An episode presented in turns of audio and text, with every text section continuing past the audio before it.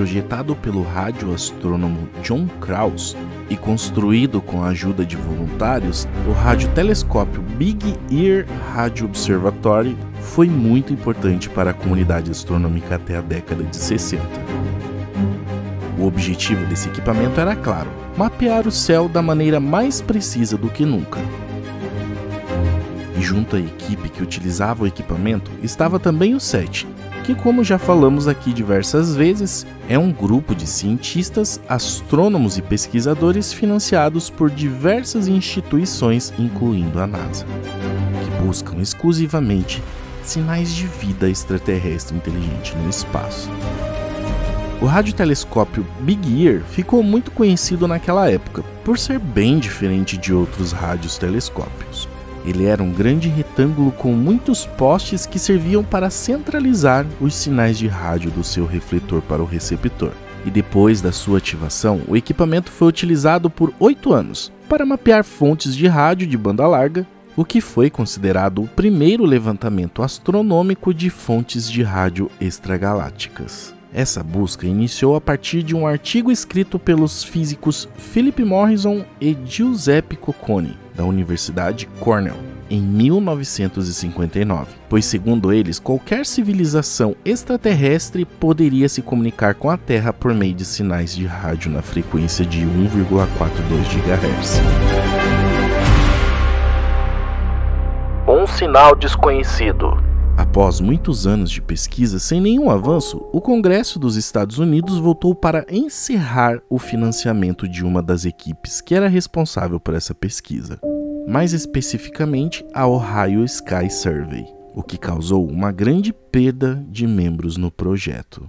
Mas em 15 de agosto de 1977, ao revisar os registros daquele dia, o astrônomo Jerry R. Inman, um voluntário no projeto 7, descobriu uma anomalia nos sinais recebidos às 10h16 da noite. O computador processou e imprimiu uma série de valores de intensidade e frequência estreita de sinal, o que era muito incomum. E ao analisar com mais cuidado, Iman ficou chocado com o que estava vendo e, na euforia, escreveu ao lado do gráfico Uau! E logo após isso o encaminhou para o diretor do observatório para que ele pudesse avaliar.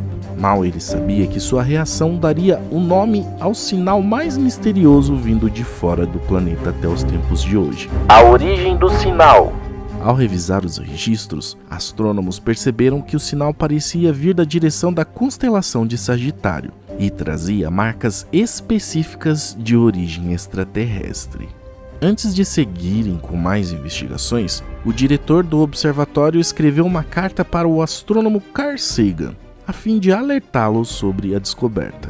Na carta dizia: O sinal WOW é altamente sugestivo de origem inteligente extraterrestre, mas pouco mais pode ser dito até que possamos fazer um estudo mais aprofundado. E ao analisar os registros com mais detalhes, perceberam que a frequência parecia uma onda contínua que possuía modulação, durando exatos 72 segundos. E a isso puseram que a origem da emissão tinha sido através de fontes naturais inventadas pelo homem, ou seja, qualquer equipamento criado pelo ser humano na Terra. Porém, nenhuma dessas suposições conseguia explicá-la adequadamente. E como não houveram mais repetições de sinal, as tentativas dos astrônomos rastrearem o sinal foram em vão. Além disso, a localização precisa no céu de onde a frequência veio também era incerta.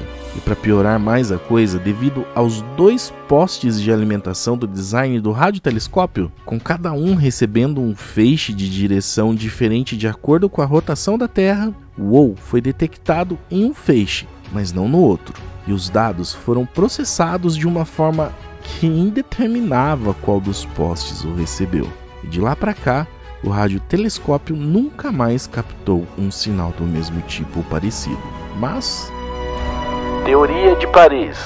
Em 2006, o astrônomo Antônio Paris apresentou a ideia de que, em certas condições, cometas poderiam emitir ondas de rádio dos gases que os cercam à medida que se aproximam do Sol. Ele inclusive apontou que o cometa 266P Christensen estava quase na posição certa no dia em que o sinal WOW foi enviado mas muitos pesquisadores da comunidade julgaram e ainda julgam a teoria de Paris como errada. Iman e Robert Dixon, que dirigiam o observatório de rádio onde o radiotelescópio foi construído, analisaram o estudo desse astrônomo francês e disseram que eles deveriam ter visto a fonte do sinal, que para se tratar de um cometa era necessário que o sinal aparecesse duas vezes em pelo menos 3 minutos, com uma resposta de 72 segundos e uma segunda ocorrência também de 72 segundos. Mas não foi bem isso que aconteceu e a única explicação para isso não ter acontecido seria um corte abrupto no sinal. E um cometa não se comportaria assim, porque os gases que o cercam cobrem grandes áreas e o cometa não conseguiria escapar do campo de captura do radiotelescópio tão rápido.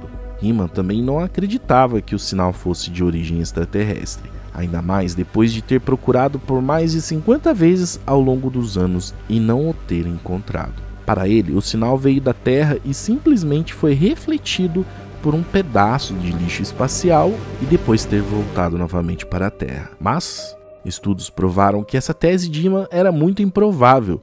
Isso porque um sinal de 1,42 GHz é a frequência ao qual o sinal extraterrestre veio, e essa frequência está protegida dentro de um espectro de banda reservada para fins astronômicos. Isso quer dizer que qualquer equipamento transmissor terrestre é proibido de emitir nessa frequência.